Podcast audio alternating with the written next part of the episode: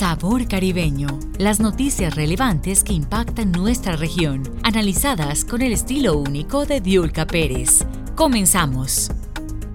ACNUR advierte que la cantidad de desplazados pudiera superar los 100 millones de personas alrededor del mundo. Cada vez los conflictos bélicos hacen que más y más personas abandonen sus hogares, lo que convierte a otros países también en... Eh, países con crisis, con crisis humanitaria, con crisis de desplazados y la mayoría de los países eh, no tiene las condiciones para admitir a esos desplazados. Nos da muchísimo gusto recibir a Aide Castillo. Gracias por estar con nosotros para hablar de este tema. Aide es cientista social, máster en desarrollo e integración centroamericana y defensora de los derechos humanos. Bienvenida Aide, gracias por acompañarnos.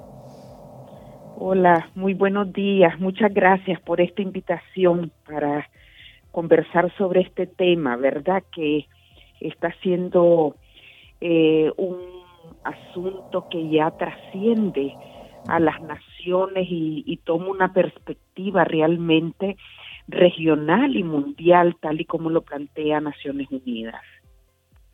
Naciones Unidas habla de la cantidad de desplazados, eh, admite una gran preocupación, pero ¿no sentimos que los países se están uniendo en torno a resolver esta problemática o por lo menos a disminuir la idea? ¿Es así o es percepción? Sí, en realidad eh, tenemos que entrar a ver las causas estructurales de por qué los países eh, sobre todo de Latinoamérica y los países donde hay mayor conflictividad, se están convirtiendo en expulsores de su ciudadanía. Eh, por ejemplo, eh, aquí hay un dato de que la cifra de desplazados en apenas 10 años, en 2021, creció 80 millones de personas. Y esto lo que explica es que entre las causas estructurales está, por un lado, un modelo económico que no está proveyendo a la mayoría de la población contar con el sustento para tener una calidad de vida en sus propios países. Por otro lado, vemos el deterioro de la democracia o sea, estamos asistiendo a desplazamientos tanto por causas económicas, pero también por causas políticas de persecución, la guerra, la violencia, el deterioro ambiental, están entre muchas otras de las causas. Si vemos, por ejemplo, el caso de Venezuela ya ha expulsado a más de 4.5 millones de venezolanos. Si vemos el caso de Nicaragua, entre enero y mayo de este año han salido más de 100 mil nicaragüenses, apenas los que llegaron a Estados Unidos y a Costa Rica.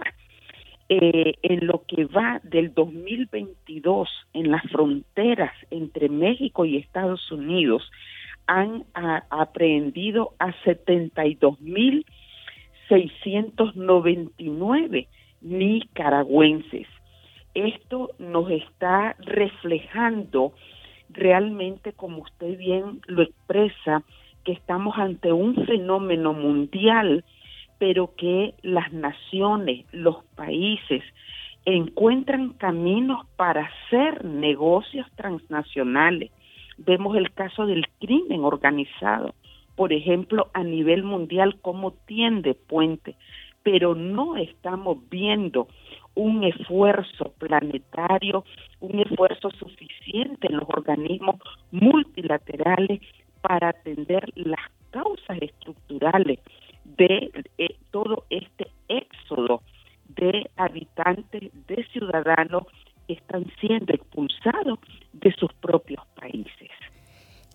Y la situación entre Rusia y Ucrania también ha abonado muchos refugiados al, eh, en, los últimos, en las últimas semanas. Eh, ya el conflicto lleva casi o más de dos meses y son muchos, muchos los que han tenido que salir.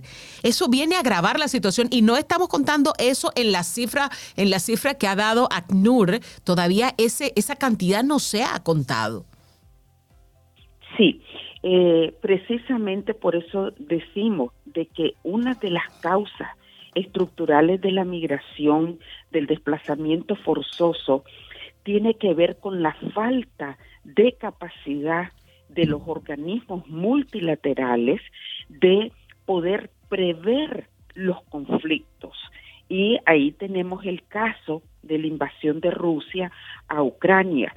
Esto está impactando en los precios de los combustibles, está impactando en la falta de acceso a alimentos, porque recordemos que tanto Ucrania como Rusia tienen también un papel importante en la provisión de alimentos, el caso por ejemplo de Ucrania con el trigo y las implicaciones que tiene pues la situación de que Rusia también provee eh, una un sustancial eh, eh, cantidad de gas que se necesita sobre todo por ejemplo en Europa, pero al afectarse el combustible, los precios de los hidrocarburos y todo eso, esto impacta a nivel mundial.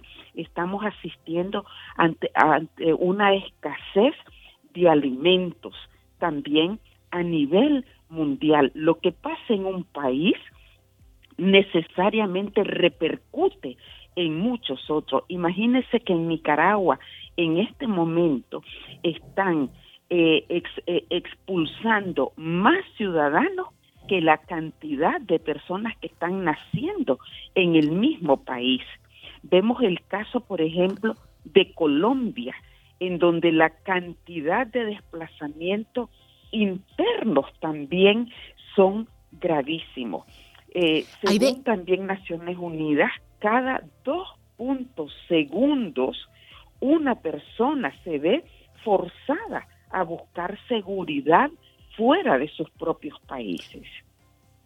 Aide, y eh, esto impacta directamente, esto que, nos dice sobre todo de Nicaragua, impacta directamente en la dinámica económica. ¿Por qué? Porque los que salen, los que eh, regularmente toman ese camino eh, y se desplazan, son las personas jóvenes, es, es la fuerza productiva de un país.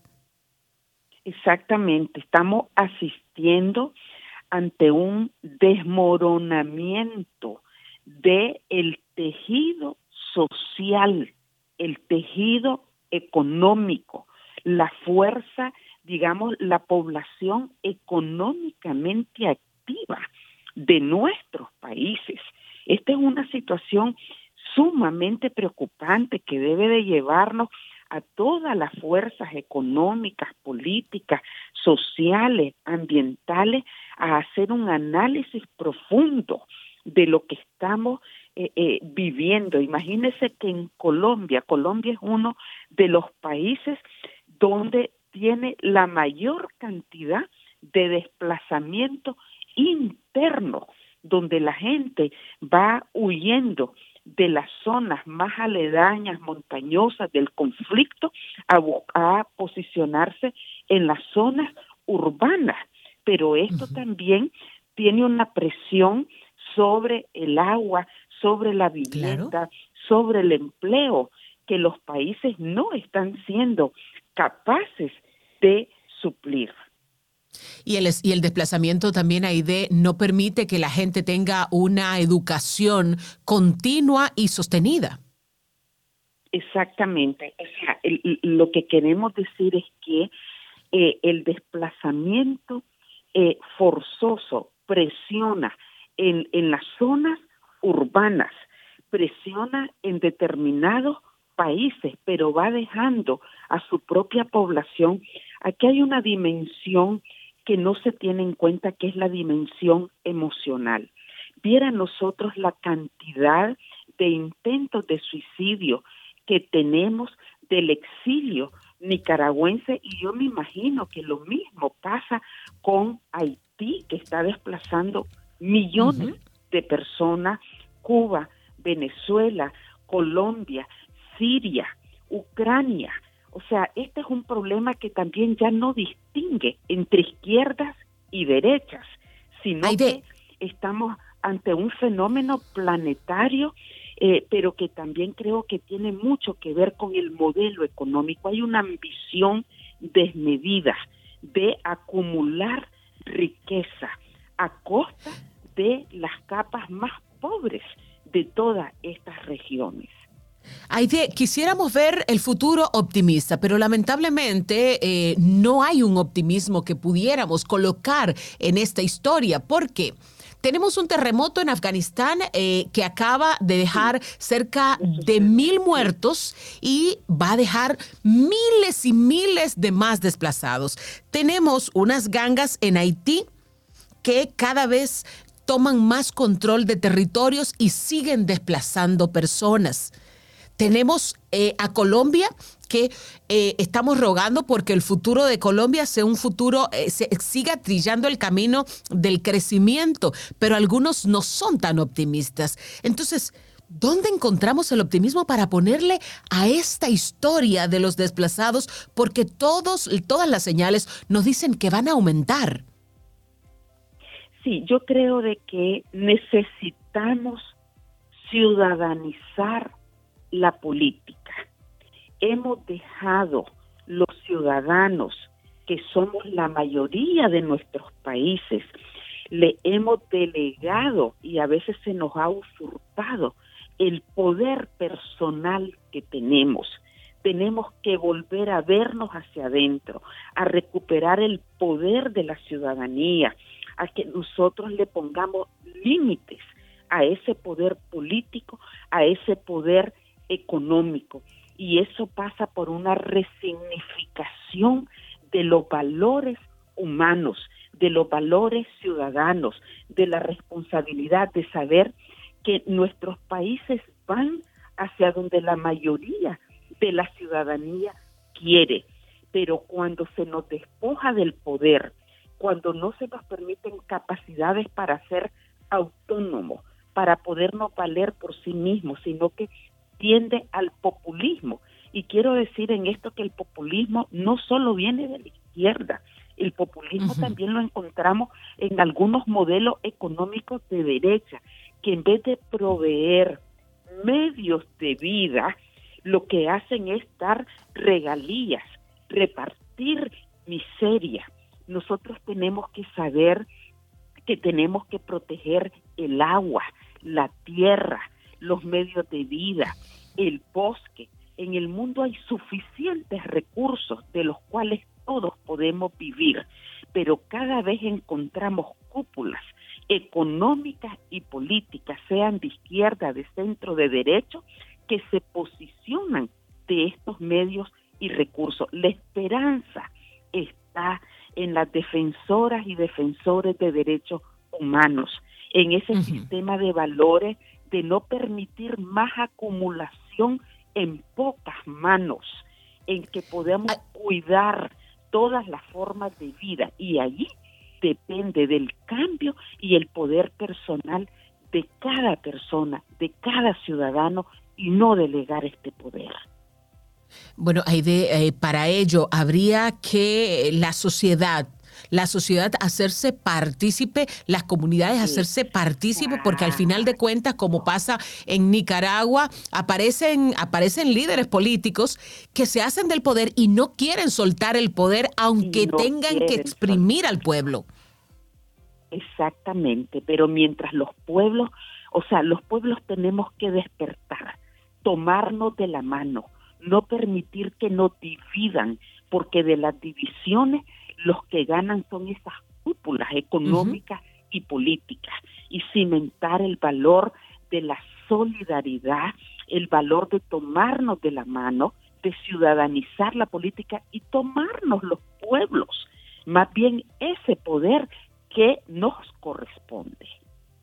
Bueno, ojalá y las comunidades, las sociedades de nuestros países acudan a ese llamado para recordar que el poder lo tiene el pueblo, porque al final de cuentas muchas veces las poblaciones están pidiendo el apoyo de organismos internacionales, de la comunidad internacional, y como en el caso de Haití, como en el caso de Nicaragua, como en el caso de Venezuela y de Cuba, muchas veces las, eh, los organismos internacionales y las potencias mundiales no hacen lo suficiente por esos pueblos sencillamente se eh, limitan en ocasiones a los acuerdos políticos que les brinden beneficios y eso es lamentable. Aide, gracias por estar con nosotros. Aide Castillo, ella es cientista social, máster en desarrollo e integración centroamericana, defensora de derechos humanos y es nicaragüense. Gracias, Aide.